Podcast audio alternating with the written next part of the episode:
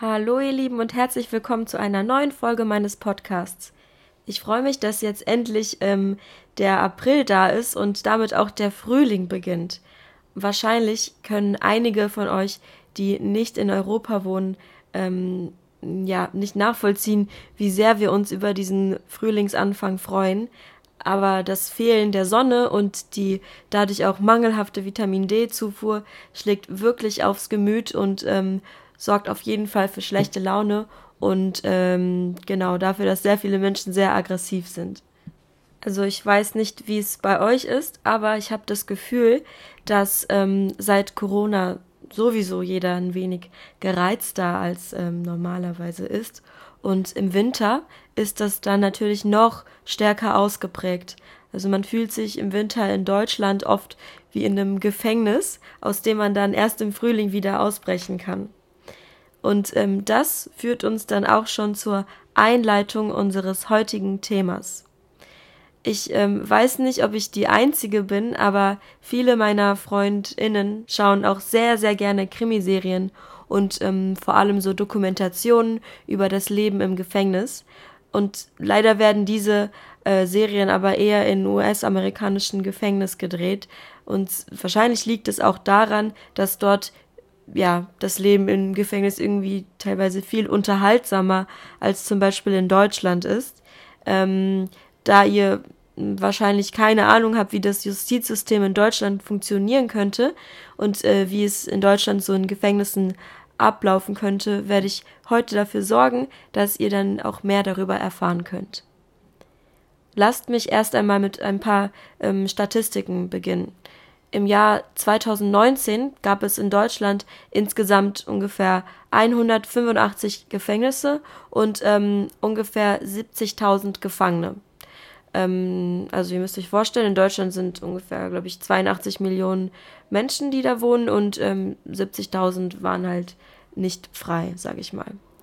Ähm, es gibt verschiedene Arten von Gefängnissen, den offenen und den geschlossenen Vollzug. Ähm, also der Unterschied ist ganz einfach, dass beim geschlossenen Vollzug ähm, sehr viele ja, äh, Sicherheitsmaßnahmen ähm, oder Sicherungsvorkehrungen ähm, existieren, also Drahtzäune etc. Ähm, und ganz viele ja, bewaffnete Polizisten, die dann aufpassen, dass keiner irgendwie ausbricht oder so. Das ist dann der geschlossene Vollzug. Beim offenen Vollzug ist es alles sehr viel lockerer und da gibt es teilweise gar keine Sicherungsvorkehrungen. Also da ähm, kommt man vielleicht rein, wenn man ja nicht so Angst hat, dass die Person irgendwie ähm, abhauen könnte oder so. Und ähm, genau, also es gibt sehr viele verschiedene Ab ja, Arten in seiner Freiheit, sag ich mal, eingeschränkt zu sein. Ähm, man kann auch auf Bewährung ähm, sein, das heißt, dass man einfach im, ja, im Freien ist, sage ich mal, also dass man ähm, nicht im Gefängnis sitzt, aber dafür ähm, Bewährungsstunden hat und dann irgendwie Sozialarbeit ähm, leisten muss oder so. Genau. Und man kann auch, das gibt's ja in Amerika, glaube ich, auch, ähm, also im Gefängnis sitzen und dann an manchen Tagen der Woche irgendwie nach Hause zu seiner Familie, aber halt nicht äh, die Nacht dort verbringen. Das gibt's auch alles. Also es gibt wirklich sehr viele verschiedene Arten, ähm, eingesperrt zu sein in Deutschland, sage ich mal. Ähm, und ähm, genau, außerdem gibt es dann ähm, auch noch die Untersuchungshaft, oft auch einfach U-Haft genannt, so kennen es die meisten, bei denen die Gefangenen noch keinen Gerichtsprozess hatten und ähm, noch nicht entschieden wurde, was mit ihnen getan werden soll. Und 20 Prozent aller Gefangenen sitzen nur maximal sechs Monate und äh, 40 Prozent maximal für ein Jahr. Also würde ich sagen, ähm, gut die Hälfte oder mehr als die Hälfte verbringt jetzt nicht das ganze Leben in Deutschland, sage ich mal. Genau. Also die größte Strafe, die man in Deutschland bekommen kann, ist äh, die lebenslange Haft. Das heißt, man wird quasi für sein ganzes Leben eingesperrt, was aber nicht so ganz stimmt, denn es können maximal nur, weiß nicht, ob das jetzt, ob man da jetzt nur sagen kann, aber maximal 25 Jahre sein. Also nach 25 Jahren ähm, sollte jeder wieder auf freiem Fuße sein. Ähm, genau, und man kann, wenn man eine lebenslange Haft bekommt, kann man, glaube ich, nach 15 Jahren auch theoretisch wieder entlassen werden, wenn man sich irgendwie gut benimmt und genau. Ähm, der Mensch, der ähm, die längste Zeit jemals in Deutschland in einem Gefängnis ähm, saß, war Hans-Georg Neumann. Ähm, der ja, wurde wegen Mordes ähm, 1962 eingesperrt und war dann 60 Jahre lang in Haft. Also er wurde quasi vor kurzem, sage ich mal, erst wieder ähm, freigelassen. Genau. Also nach 25 Jahren ähm, sollten die meisten Menschen wieder frei sein. Und übrigens, ähm, vielleicht ähm, kennt ihr das noch nicht, aber man sagt in Deutschland, wenn man im Gefängnis sitzt, dann sitzt man hinter Gittern oder man sitzt hinter schwedischen Gardinen. Ähm, genau, ich glaube, ich habe schon mal in einer Folge erwähnt, warum das so ist mit den schwedischen Gardinen. Ähm, aber genau. Ich kann das ja einfach nochmal ganz kurz ähm, zusammenfassen. Also Stahl, das ist ja so ein Material, der galt früher als sehr, sehr, sehr stabil, aber nur der, der aus Schweden kam. Und ähm, deshalb hatte man die, ähm, ja, die Gitter in ähm, deutschen Gefängnissen oder wahrscheinlich in ganz Europa ähm, oft aus schwedischem Stahl ähm, hergestellt oder gefertigt und deswegen ja, sagt man, man sitzt hinter schwedischen Gardinen. Was glaubt ihr, wo ähm, die meisten Gefangenen sitzen? Also mich persönlich wundert es sehr, aber die meisten sind in Nordrhein-Westfalen, also NRW, wo zum Beispiel die Stadt Köln ist. Damit hätte ich persönlich nie gerechnet. Man sagt ja auch, dass Frankfurt, Offenbach und Berlin so die kriminellsten Städte Deutschlands seien. Deshalb hätte ich definitiv auf Hessen oder auf Berlin getippt. Aber gut, in, ähm, ja, während in NRW insgesamt über 10.000 Menschen äh, gefangen sind und ähm, die Zahl in Bayern bei über 6.500 liegt, sind es in Bremen zum Beispiel gerade mal 444 und in Berlin sind es dann nur in Anführungszeichen 2300 und in Hessen 2700. Also diese Statistik ähm, kommt aus dem Jahr 2019, glaube ich. Die Zahlen haben sich jetzt bestimmt auch noch mal ein bisschen verändert. Aber ja, finde ich sehr überraschend, dass ähm, in NRW mehr als dreifach so viele Menschen äh, wie in Hessen zum Beispiel sitzen. Genau. Also genug ähm, mit Zahlen. Ich ähm, frage euch jetzt mal, was glaubt ihr, ab wann man in Deutschland mündig ist? Also ab wann endet die gesetzliche Verantwortung der Eltern für einen? Ganz einfach, ab 18 Jahren. Die Frage ist jetzt aber, ab wann Jugendliche strafmündig sind, denn das ist schon wieder eine andere Geschichte. Strafmündig ist man ab dem Zeitpunkt, ab dem man erkennen kann, was falsch und was richtig ist. Und man sagt da in Deutschland, es soll so ungefähr das 14. Lebensjahr sein. Und ähm, wenn man dann eine Straftat begeht, könnte man oder können die ähm, 14-Jährigen ähm, nach dem Jugendstrafrecht schon verurteilt werden. Wenn man aber noch nicht 14 Jahre alt ist, muss man dann also auch nichts ausbaden, das ähm, man falsch gemacht hat. Das heißt, ähm, diese 14 oder unter 14-Jährigen übernehmen dann noch nicht die Verantwortung für ihre Straftaten.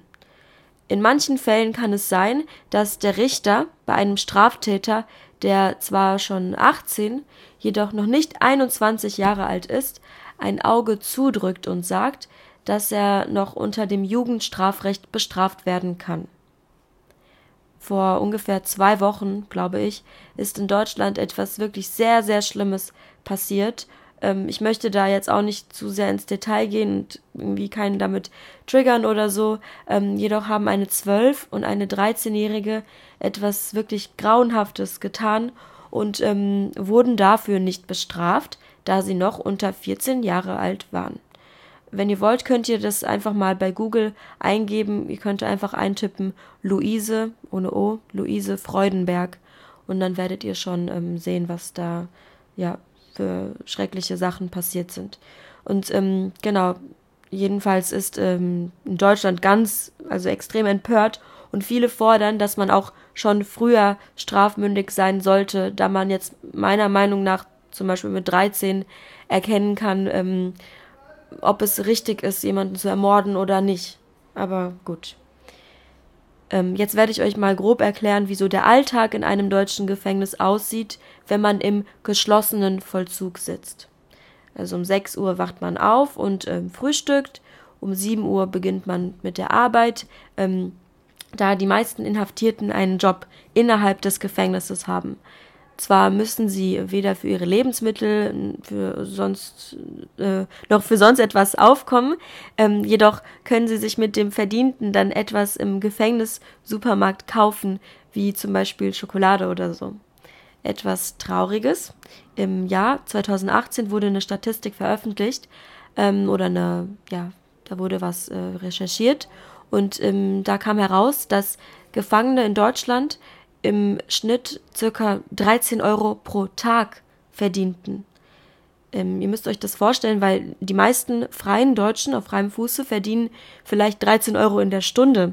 Also das ist wirklich ein sehr, sehr großer Unterschied, weil die eigentlich fast genauso lange arbeiten wie Menschen, die nicht im Gefängnis sind.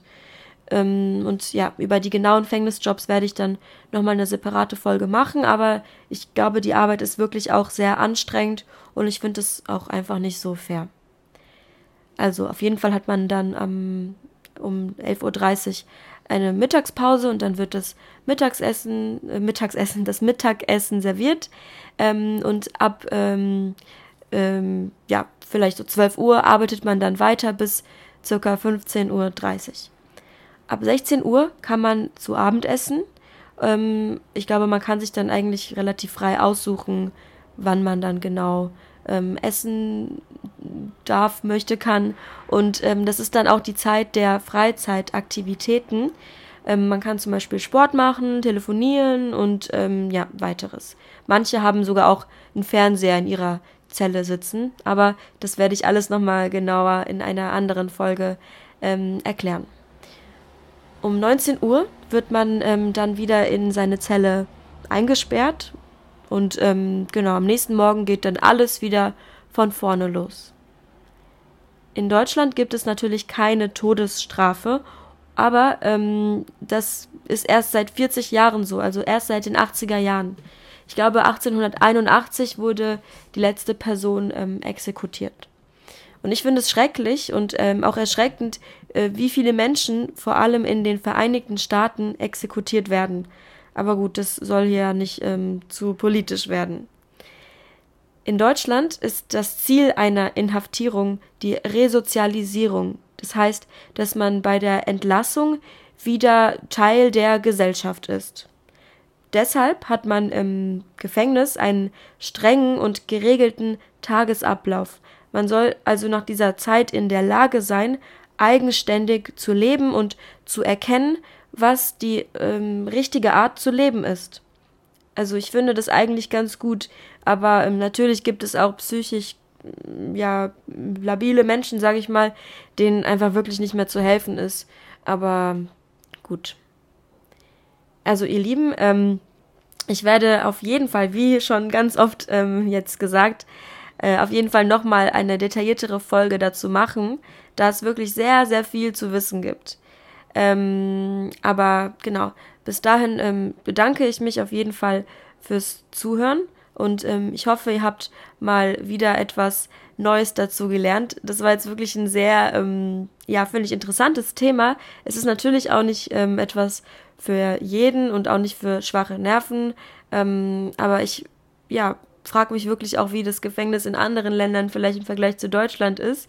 Ähm, es könnte immer besser sein, glaube ich, aber wie gesagt, werden wir dann nochmal ähm, in einer anderen Folge genauer darüber sprechen. Also dann, ähm, ja, schöne Woche und ähm, macht's gut.